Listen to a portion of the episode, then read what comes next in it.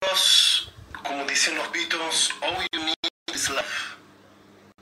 Tremendo himno de generaciones, un himno que decía que todo lo que necesitamos en la vida es el amor. Tremendo como este himno sigue actual y recién pasamos de B'Av, el día más triste del calendario del calendario judío.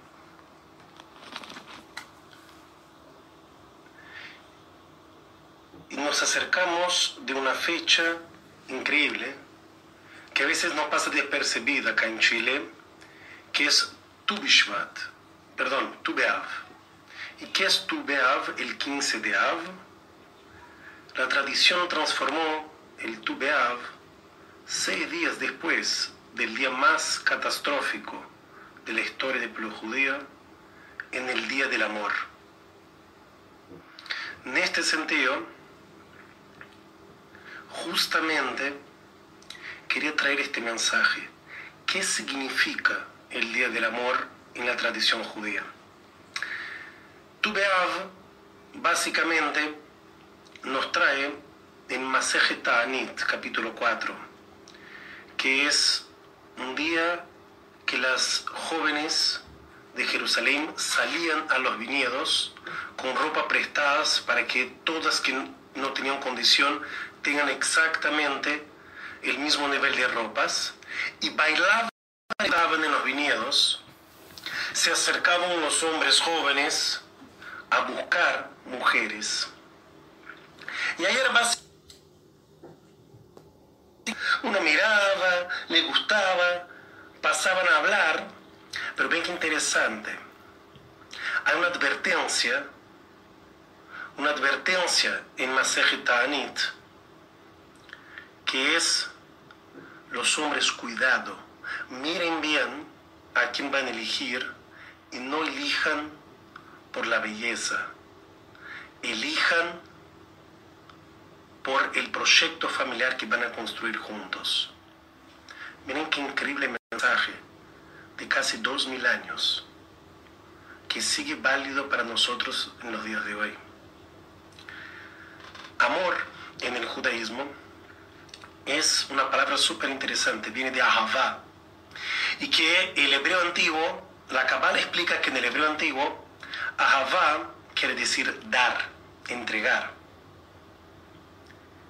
Además de eso, la Torah cuando quiere utilizar la palabra amor, o que hicieron amor, o que tuvieron relaciones maritales o cosas así, utiliza la palabra conocer.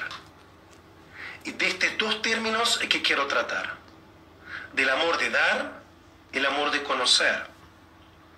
Hoy en día que estamos acostumbrados que todo es el visual, toda la foto, todo lo que aparece en las redes, la apariencia, Nuestros sabios ya decían, y la Torah nos enseña, que el verdadero amor se construye cuando uno conoce al compañero y no cuando lo consume. Ven cómo cambia todo. El amor tiene que ver con una relación profunda con el otro, que lo conozco profundamente no vengo a consumirlo es el opuesto de la visión. Mira, te necesito porque sos mi, cara mitad, la otra media naranja de mi naranja completa y sentir no soy completo. No, es el opuesto. La tradición judía nos va a decir que somos exactamente lo opuesto. Somos, amamos cuando estamos completos y nos damos a conocer.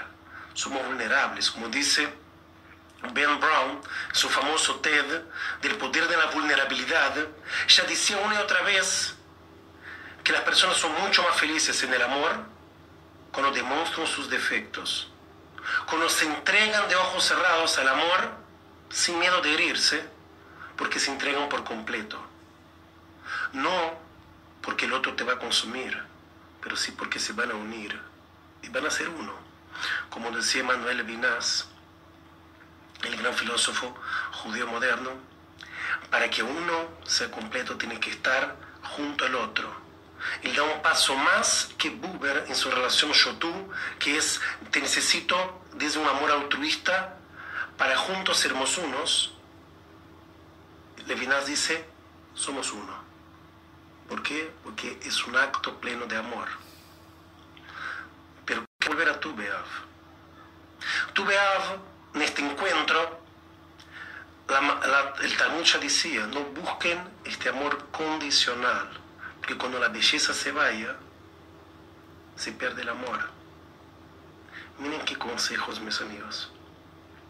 Los consejos del amor, un amor que necesito conocer el otro, que estoy para dar, sin las grandes, grandes esperanzas de recibir más de lo que doy. Doy, doy porque es mi acto de amar.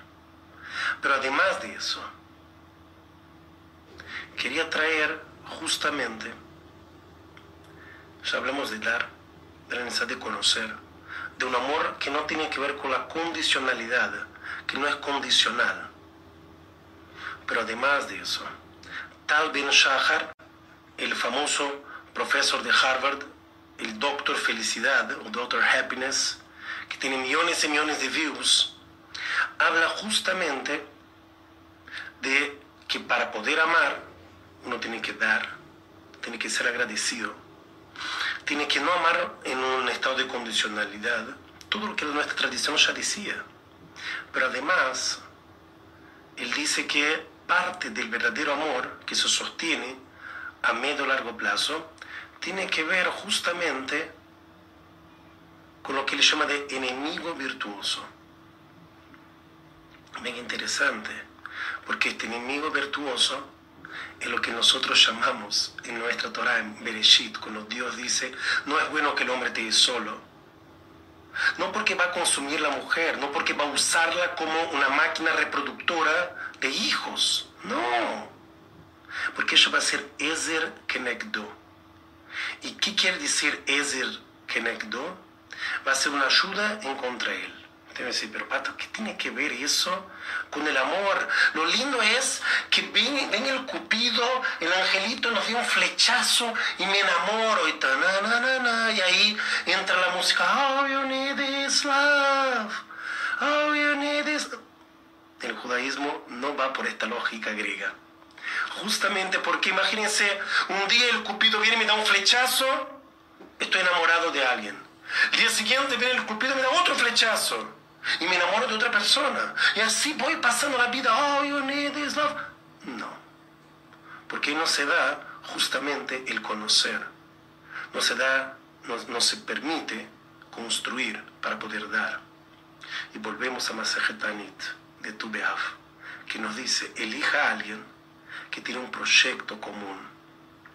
Y lo que tal Ben Shahar dice del enemigo virtuoso es alguien que una y otra vez no me está diciendo, mira, sos increíble, que está masajeando nuestro ego 24/7. No, el verdadero amor, la verdadera buena pareja para construir felicidad, según todos los estudios, es alguien que de vez en cuando te dice, mira, te equivocaste, sos humano, sos perfectible. Tenías un potencial gigante porque sos Tselem Elohim, sos imagen y semejanza de Dios. Pero hay cosas que tenés que mejorar. Y en esta crítica constructiva, si la tomamos bien nos demostramos vulnerables, nos demostramos que queremos crecer, ahí reside el verdadero amor. En época de corona, que estamos todos encerrados y tenemos que pasar mucho tiempo con nuestras parejas y con nuestras familias, qué ejercicio increíble de volver a enamorarse. Pero un enamoramiento no griego del cupido del flechazo, un enamoramiento de esa construcción milenaria del pueblo judío, que básicamente entiende el verdadero amor con este proyecto de construcción futura. Porque cuando vienen los terremotos, las dificultades, miramos al costado y decimos, es contigo que quiero seguir construyendo futuro, es contigo que quiero seguir construyendo una familia, es contigo que quiero pasar mis días, Y aunque parezca una locura, no, porque dicen los estudios, no, pero los animales no son monogámicos. El judaísmo mismo no era monogámico hasta el siglo XI. Los patriarcas no eran monogámicos.